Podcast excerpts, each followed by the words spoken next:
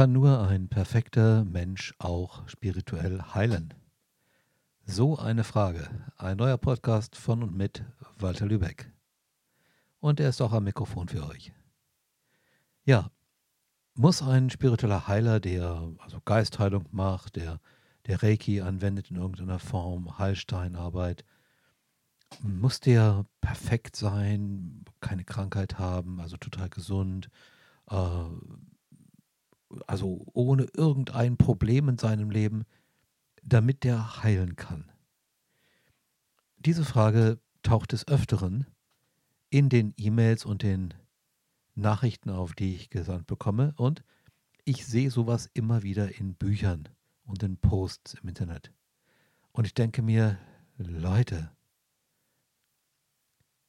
wer bleibt eigentlich noch über, wenn das tatsächlich die Bedingung wäre, dass jemand perfekt ist. Und das müsste man auch erstmal definieren, was heißt das eigentlich, bevor er der spirituell heilen kann. Also ich bin es definitiv nicht. Und einige berühmte Leute, mit denen ich mich dann in Gesellschaft befinde, die waren es auch nicht. Also zum Beispiel nehmen wir Mikao Usui, der die modernen Reiki-Techniken begründet hat in den 20er Jahren des letzten Jahrhunderts. Der war übergewichtig, er brauchte eine Brille, er hatte Geheimratsecken, er hatte offensichtlich Bluthochdruck und starb an einem Schlaganfall. Mitten in einer Einweihung, soweit ich weiß. Hm. Und er hat Tausende von Leuten geheilt, eine weltweite Bewegung des spirituellen Heilens geschaffen. Er hat ca. 2000 Menschen ausgebildet, eingeweiht und über 20 Meisterschüler ausgebildet und eingeweiht, die sein ganzes System weitergeben konnten. Ja, und das ist nur einer von ganz vielen Leuten. Ob das Sai Baba ist oder Schamanen, die ich kenne. Ob das englische Geistheiler sind, die ich kennengelernt habe, oder philippinische Geistheiler. Mir ist nicht ein einziger bekannt, der nicht in irgendeiner Form mal krank gewesen wäre oder der keine Probleme in seinem Leben gehabt hätte, bei dem also alles rund lief. Mensch zu sein bedeutet, Fehler zu haben. Und ja, ich meine es wortwörtlich so, es gibt absolut keinen und es gab auch nie jemanden, von dem ich irgendwie mal gewusst habe, der keine Probleme, keine Erkrankungen gehabt hätte. Ich kenne jedoch eine Menge Menschen, die alle möglichen Leiden in ihrem Leben haben oder hatten, manche sind tot, oder die einfach Probleme hatten, mit denen sie zu kämpfen hatten und vielleicht nur langsam Fortschritte schafften. Und die haben als Beruf das Heilen ausgeübt und haben Menschen geholfen. Und zwar nachweisbar geholfen. Den Menschen ging es gut, besser. Probleme waren weg. Leiden waren weg. Wenn mich jemand fragt, muss ein Heiler ein perfektes Leben haben, kann ich einfach nur sagen, nein. Das ist so ähnlich wie mit einem Boxtrainer, einem Fußballtrainer. Wenn ihr euch überlegt, dass der Job eines Heilers eines spirituellen Heilers ist, dass der jemand, der ein körperliches Leiden hat oder ein, ein Problem in seinem Leben hat, mit dem er nicht klarkommt, mit Hilfe der Schöpferkraft, wie auch immer der das gelernt hat, da wieder rauszuholen, dann beinhaltet diese Jobbeschreibung nicht, dass er selber dieses Problem nicht haben darf. Tatsächlich sind die erfolgreichsten Heiler, die ich kennengelernt habe, diejenigen, die in ihrem Leben mit einer Menge Schwierigkeiten gesegnet waren oder sind und die einfach deswegen reichlich üben konnten. Heißt es jetzt, man muss Probleme haben, um zu heilen? Nein, absolut nicht. Aber Schaden tut es nicht, absolut auch nicht.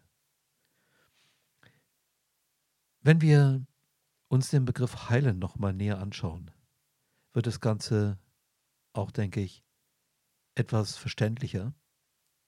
Denn was ist eigentlich Heilung? Was genau ist Heilung? Was genau ist Gesundheit? Für viele ist der Begriff Gesundheit der Abwesenheit von Krankheit geschuldet. Also ein Mensch, der keine Krankheit hat, der ist gesund. Okay, damit kann ich erstmal mitgehen. Doch ähm, dann schließe ich die nächste Frage an. Was ist denn eigentlich Krankheit? Was ist Gesundheit konkret? Jetzt wird es schwierig. Denn viele Menschen, die ihr fragen könntet, sagen wir mal in der Fußgängerzone einer Stadt, ob sie krank sind, die werden sagen, nein. Wenn ihr dann ein bisschen mehr mit ihnen ins Gespräch kommt, ihr fragt ja, hm, gibt es bei dir einen Zahn, der ab und zu wehtut? Oder hast du Haarausfall? Oder hast du ein paar Kilo zu viel auf den Rippen? Oder wie ist es mit deiner Verdauung? Oder äh, kannst du einen 5000 Meter Lauf machen? Was ist mit deinem Kreislauf? Was ist mit deinem Magen und so weiter? Dann werdet ihr fündig werden. Nur, die Leute betrachten das aus Gewohnheit nicht als Krankheit. Die sagen, ja, das ist so ein Problem, was ich habe, aber äh, krank bin ich deswegen ja nicht. Ich kann ja damit leben, ich kann damit arbeiten. Das heißt, für die ist es eine subjektive, eine auf das Individuum bezogene Definition, dass sie sagen, ich bin nicht krank, weil die Krankheiten, die ich habe, sind nicht so schlimm. Also zum Beispiel auch Plattfüße wäre eine Krankheit. Die Neigung zu Muskelverspannung, Krankheit. Die Neigung dazu, dass man nicht gut schlafen kann, Krankheit. Äh, Infektionsanfälligkeit, Krankheit und so weiter und so weiter. Ich denke, ihr versteht, worauf ich hinaus will. Menschen, die nicht mal irgendwann irgendwas haben, nach einer längeren Autofahrt zum Beispiel verkrampfte Beine oder sowas, die gibt es nicht. Klar, je jünger jemand ist, desto höher die Wahrscheinlichkeit ist, dass er äh, keine oder wenig Erkrankungen hat. Je älter der wird, desto mehr. Einfach deswegen, weil wenn ihr ein intensives Leben führt, wenn ihr viel macht, wenn ihr viel reist, Reisen ist ein enormer Stress für den Körper und äh, die geistigen Funktionen. Wenn ihr euch für was einsetzt, wenn ihr richtig zupackt, dann werdet ihr auch Verschleißerscheinungen haben. So wie jede Maschine zum Beispiel. Und in mancher Hinsicht, nicht in jeder, absolut nicht, ist ein Körper auch so etwas wie eine Maschine mit Abnutzungserscheinungen und eine Maschine, die regelmäßig Wartung braucht, die mal Pausen braucht. mal Hand aufs Herz. Wie viele Leute geben ihrem Körper, ihrem Geist mal richtige Ruhepausen? Die Kunst des Müßiggangs, von der Hermann Hesse geschrieben hat, der bekannte deutsche Dichter, ist ähm, ziemlich in Vergessenheit geraten. Müßiggang ist nicht Faulheit. Müßiggang ist einfach, dass man das Leben einfach mal vorbeiziehen lässt, sich das anguckt und in Ruhe damit umgeht und nicht in Hektik. Dass man keine Aufgaben im Moment ausführt, dass man praktisch dem Leben wie einem Fluss zuschauen kann. Und irgendwann kommt auch wieder die Zeit für Tätigkeit.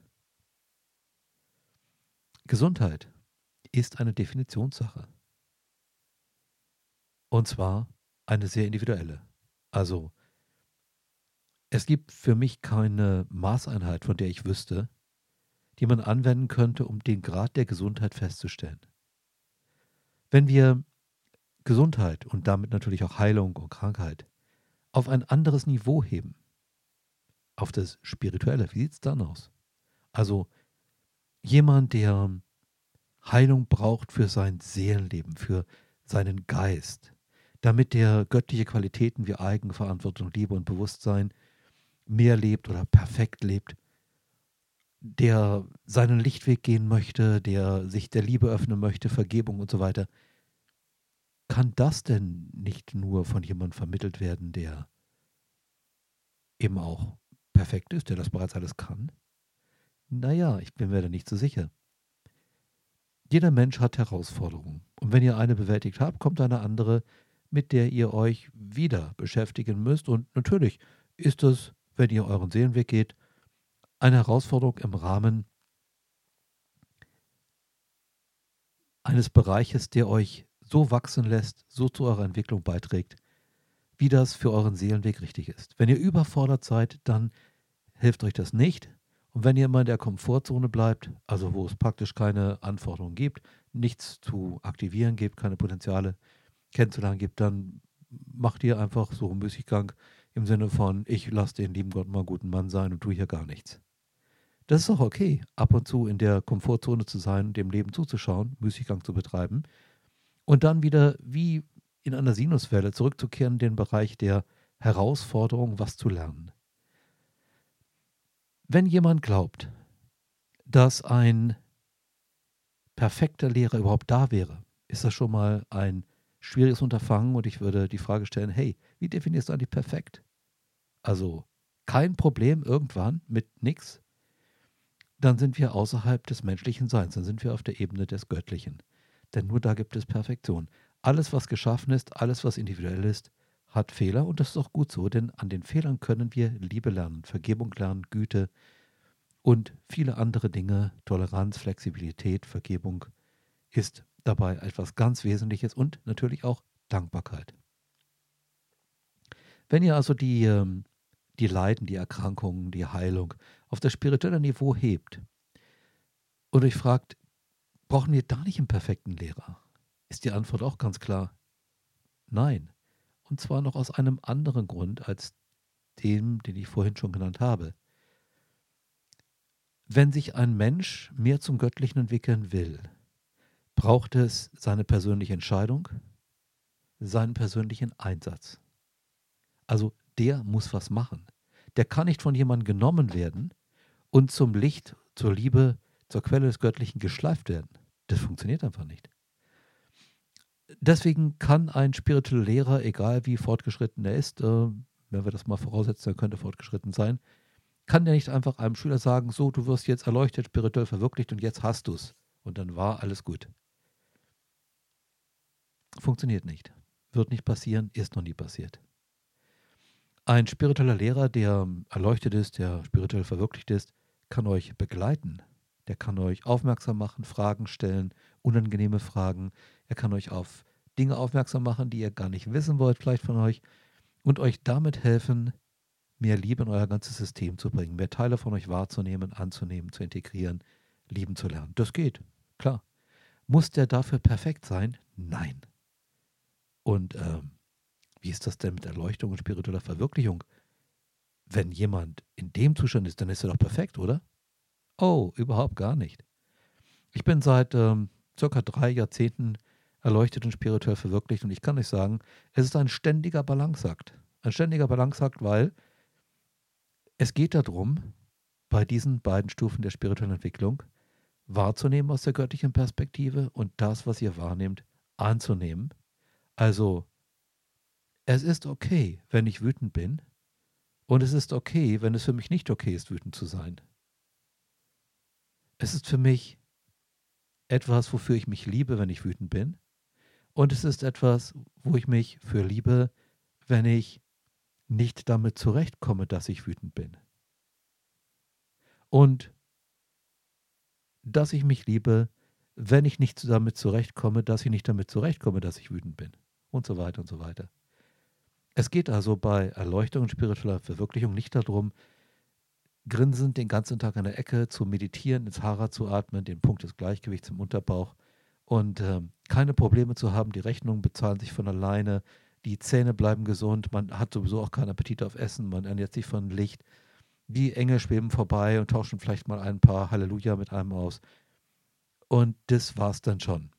Leute, passiert nicht wird nicht geschehen. Egal wie erleuchtet, egal wie spirituell verwirklicht ihr seid, das ist tatsächlich so etwas wie eine, naja, nennen wir es mal Comicbook-Angelegenheit, so ein Traum. Denn solange wir hier auf der materiellen Ebene verkörpert sind, geht es darum, dass wir lernen. Dass wir lieben und lernen. Dass wir lernen zu lieben und lieben zu lernen. Und zwar die Dinge, die auf unserem Seelenweg vorgesehen sind. Wenn ihr also spirituell weiterkommen wollt, müsst ihr jemanden finden, der euch dabei helfen kann, das zu tun. Und ja, meiner Ansicht nach ist es äußerst hilfreich, wenn ihr zum Beispiel es geschafft habt, in den Bereich der Leuchtung zu kommen, dass ihr einen Lehrer, eine Lehrerin findet, die euch begleiten können zu spiritueller Verwirklichung. Ansonsten habt ihr ein echtes Problem mit der Erleuchtung, denn ihr nehmt im Erleuchtungszustand aus der göttlichen Perspektive wahr, was nicht bedeutet, dass euch das gefällt, was ihr da wahrnehmt. Dazu braucht ihr die spirituelle Verwirklichung. Dazu habe ich in einem anderen Podcast mehr erzählt. In diesem Podcast geht es darum, können nur perfekte Leute spirituell heilen? Und die Antwort ist ganz klar, ist keine Bedingung, braucht ihr nicht. Ihr braucht Ausbildung darin zu heilen. Und ihr braucht Ausbildung darin, spirituell zu heilen. Wie weit ihr gekommen seid, werdet ihr in jedem Moment erleben. Und es kann sein, dass ihr im einen Moment es schafft, etwas auf die Reihe zu kriegen, im nächsten Moment nicht.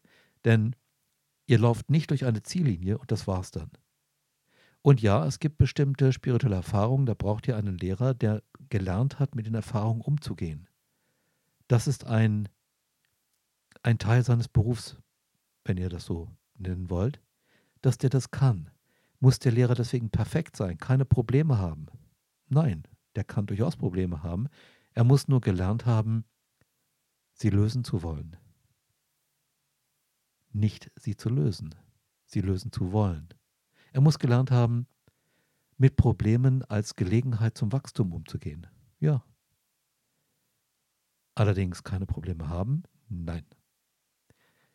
Das ist was ganz Wichtiges im Hinblick auf eure eigene Tätigkeit als spirituelle Heilerin, als spiritueller Heiler. Wenn ihr jetzt wisst, wenn ihr verstanden habt, ihr müsst doch überhaupt nicht perfekt sein, um anderen Leuten spirituell zu helfen, mit Reiki, mit Geistheilung, mit äh, britischer Geistheilung, mit philippinischer Geistheilung, mit schamanischen Ritualen, mit Oberton singen oder was auch immer ihr Wunderschönes tut.